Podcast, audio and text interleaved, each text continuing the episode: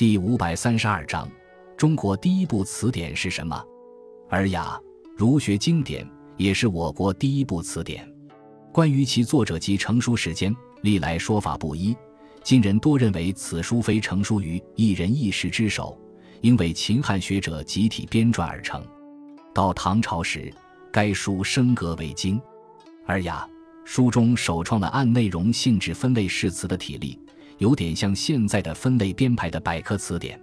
今本《尔雅》含十九篇，分别为事古、事言、事训、事亲、事官、事气、事乐、事天、事地、事秋、事山。是水，是黄，是木，是虫，是鱼，是鸟，是兽，是畜，共收词四千三百多个，一万三千余字，所收的内容极其丰富。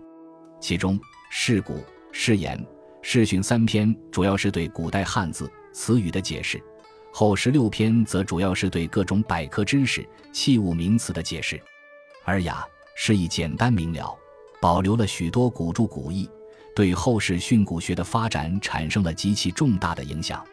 书中所收录的先秦时期的语言和文字，对我们阅读和研究先秦史籍及秦汉古书具有重要的参考价值。